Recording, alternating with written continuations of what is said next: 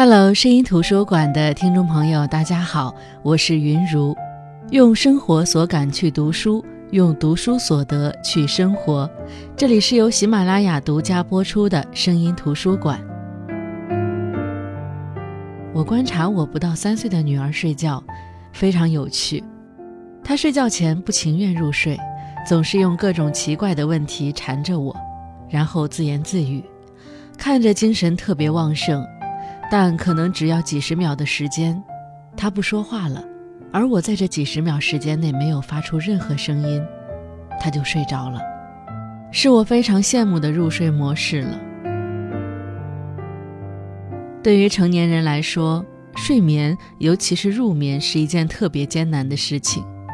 成年人真的太需要宽慰了，工作生活中的很多不顺遂，都有可能让我们烦躁、焦虑。我自己碰到焦虑时，经常会试着去看一些温暖治愈的书籍，哪怕就是心灵鸡汤也行。这一类书都是由书名可以一眼辨别。于是这本书入了我的眼，沉沉的写给大人的睡前故事，算是比较放心的作者了。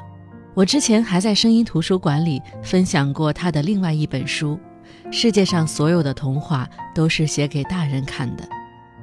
那本书我当时读的时候感觉挺好的，所以这次遇到他的另外一本书就拿来当成解药。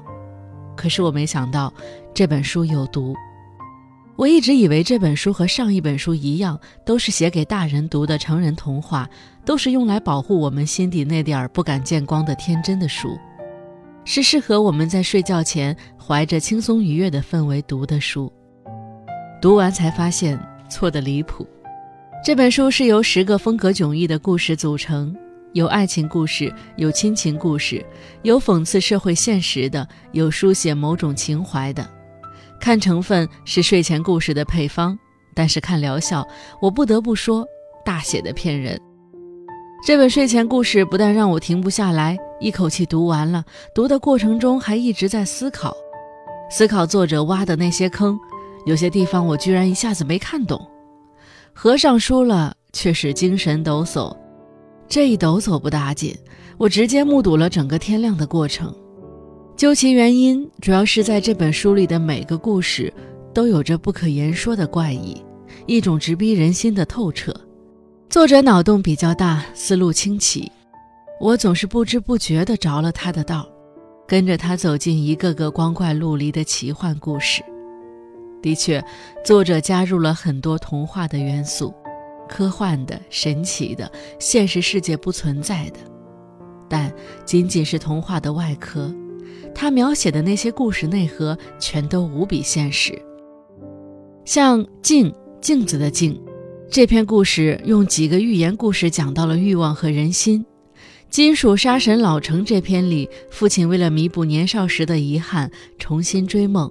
用实际行动感染女儿，《时光之末》这篇里是让爱情披上了科幻的外衣，而不存在的厕所这篇是用梦境来表现成年人的焦虑等等。这些故事篇幅很短，读起来很轻松，很容易引起我们的共鸣和反思。作者脑洞一开，就经常把一些我们熟悉的故事内核放置在极端环境中，比如《星际邮件》中。地球毁灭，人类在不同的飞行器搭载下飞去外太空，寻找不同的宜居星球。主人公埃尔塔生活的星球叫异乡。有一天，他发现了一个废弃的通信卫星，随便发出了一些信号。就在一个月后，得到了来自蔚蓝星球的女孩魏佳的回信。由于魏佳所在的飞行器找到蔚蓝星球的时间比异乡早两百多年。他们的科技水平也比异乡星球上的科技水平先进一千年，于是两个来自不同星球的人开始通话了。由于两个星球之间距离太远，信号要走一个月才能传输到对方那里，即使坐上最快的飞行器去对方的星球，也要六百年的时间。所以，他们一年只能互通二十四封邮件。这种一生注定不能相见的状态，让埃尔塔非常难过。他决定加入国家航天局进行研究工作。他想通过努力改变飞行器的速度，想着终有一天去见到魏家。日子就那么一天天的过去了，几十年在茫茫宇宙中或许是须臾，但是他们却在与对方的通信中实实在在过了一生。八十岁的魏家躺在病床上，虚弱到只能由孙女来帮他念邮件。这是艾尔塔发出的最后一封邮件，是在他去世时发出来的。他说，自己穷尽一生研究出的飞行器速度也无法达到光速的万分之一。当魏佳读到这封邮件时，艾尔塔的骨灰被安放在自己研究出的飞行器里，正朝着蔚蓝的方向飞去。这是目前最快的飞行器。需要四百多年才能到达魏家所在的星球。艾尔塔说：“如果我这一生做过什么最接近爱的事情，或许就是他吧。”魏家听完这封信后，只做了一个决定：他让孙女为他准备一台飞行器，等他死后也把骨灰放进飞行器，朝着异乡星球的方向飞。他说。我要去赴一个两百年后的约，我不想让他等太久。这个故事其实蛮打动我的，它的动人之处就在于，尽管这个世界上时间、距离还有死亡是两个人无法逃离的，但是爱可以超越一切。可是，在爱情里，在距离和时间都不是阻碍的时候。还是有人错过了对方，比如这本书《盲人理发师》这篇里的理发师老于，他是一个盲人。或许你会问，盲人能当理发师？这本就是极其荒诞的设定。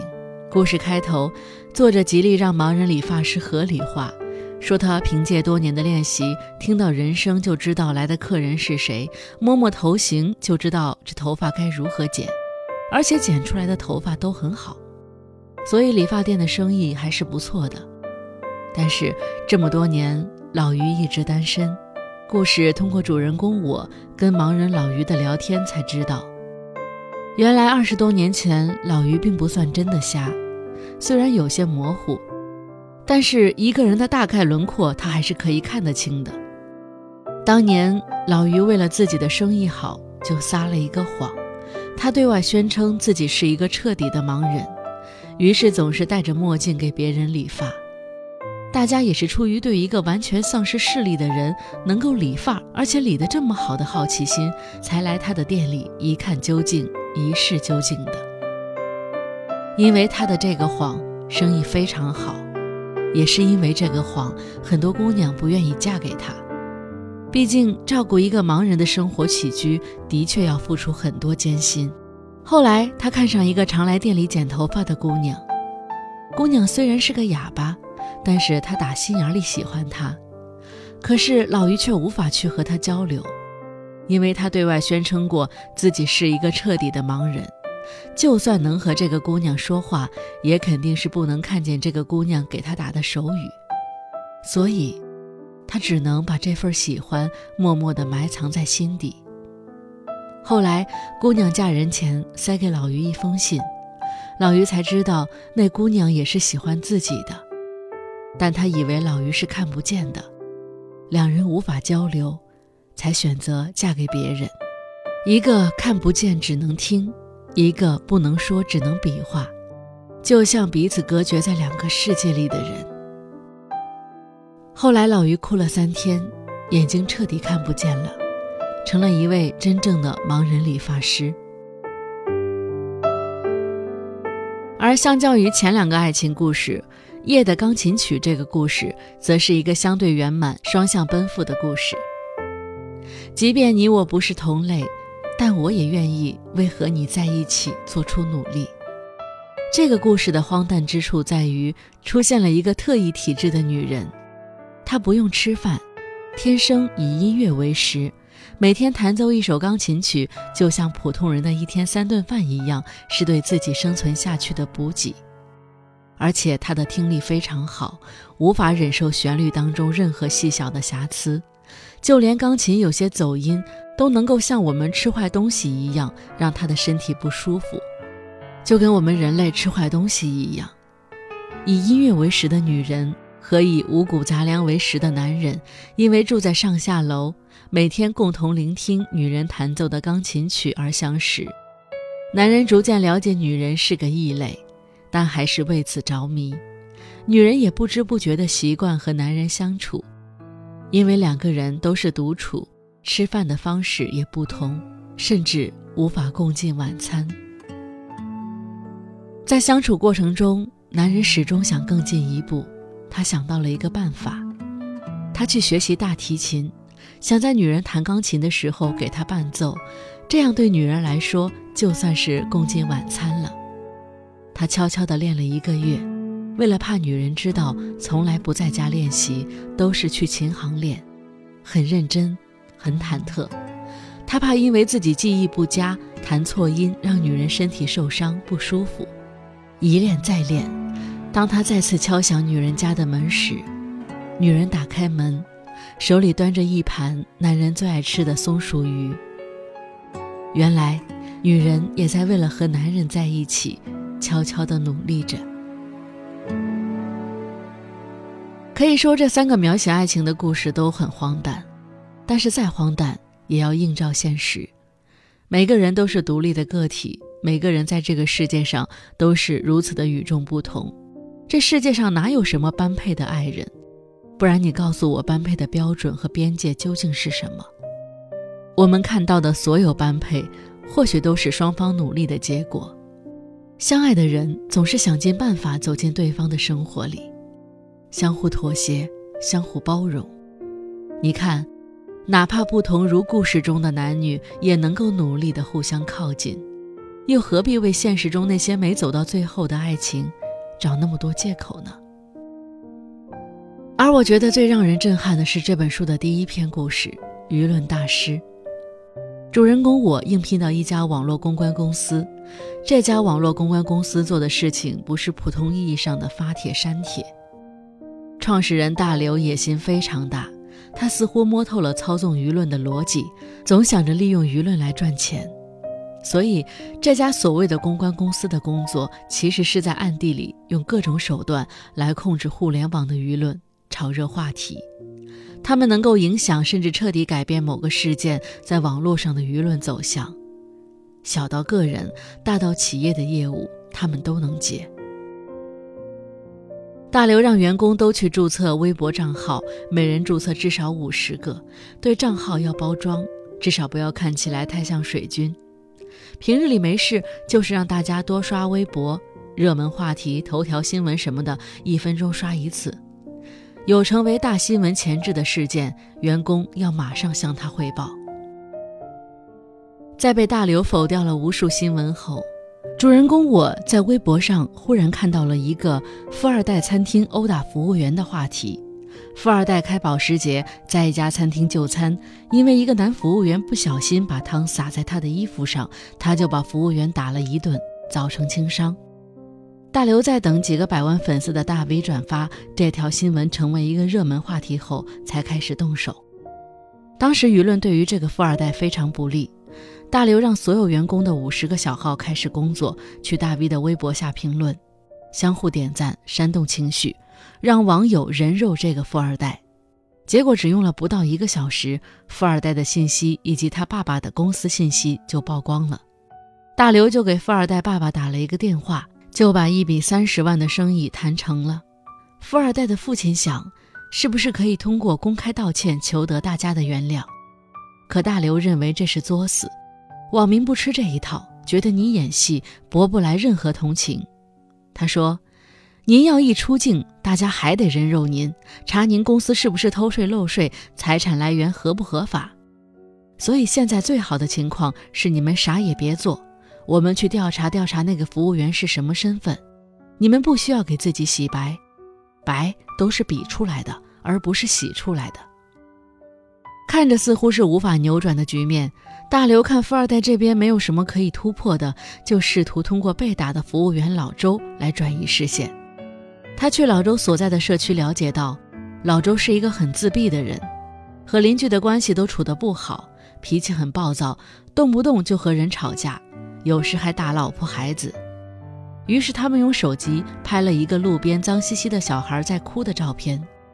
虽然这小孩不是老周的孩子，但大刘认为，我只是顺便发了一张照片，不要点名是谁，就不是造谣。网友只要看到这孩子的样子，肯定同情心泛滥，一联想，愤怒很快就转移了。大刘一下子搞了四五条微博的方案出来，一条是探究事情真相的，理性分析为什么富二代会动手打人，然后截取了视频的前半段，也就是老周泼汤的画面，反复播放，引出他的情绪问题。紧接着就是爆料微博，假装老周邻居的口吻说他平时打骂妻儿，还添油加醋了一番，更突出了他的情绪问题。最后是被老刘称为“杀手锏”的一条微博，他特意交代做微博的同事，这条不能太早发，看准时机，最好花点钱让几个大 V 也转转，用上今天拍的那个孩子的照片，一定要修图，滤镜文艺点配上几句煽情的文字，什么“爸爸你为什么打我？我今天很乖”之类的，一看就让人想哭的那种。最后加上个话题。叫做对家庭暴力说不。大刘说：“这叫圣母杀。圣母是网上最没有判断力的群体，他们不关心事情本身的对错与否，他们只在意自己的感受。结果，短短十二小时的时间，网上的舆论被彻底颠覆了。最后的结果，服务员老周则不幸的被餐厅给辞退了，他还偷偷搬离了原来住的小区。至于……”他往后的人生变成了什么样？大刘他们再也没有听说过。大刘的生意越做越大，一天他接了一个大单，一个女明星郭小姐出三千万，让他黑另外一个女明星吴小姐，最好彻底击垮。大刘在经过一番挣扎后接下了这个单。他先是派人跟拍吴小姐，在本身没什么黑料的人身上找黑料也不容易。直到有一天，大刘收到跟拍人员发来的吴小姐在街边小店吃夜宵的照片，眼睛突然冒光，因为他发现这是一家专门做狗肉的店。于是他用吃狗肉为话题，想借助爱狗人士的力量打垮吴小姐。可是没想到吴小姐的公关团队也不是吃素的，很快就澄清吴小姐只是帮朋友寻找丢失的狗。还通过照片的方式告诉大家，吴小姐也是个爱狗人士，一下子逆转了老刘的布局。这双方的局面就变成了向法庭审判的双方，大刘是原告，需要举证吴小姐有罪，而对方只要负责推翻举证就可以。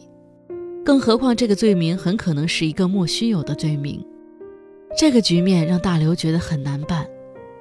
但很快，他们换了一个思路。细数了吴小姐出道以来的感情经历，发了一条微博。因为这条微博的写作手法幽默好玩，引起了网友的兴趣，很多人关注。等到吴小姐的公关团队发现并出来发出声明后，作者立刻公开道歉，还隐晦地透露自己受到一些不可描述的外部压力。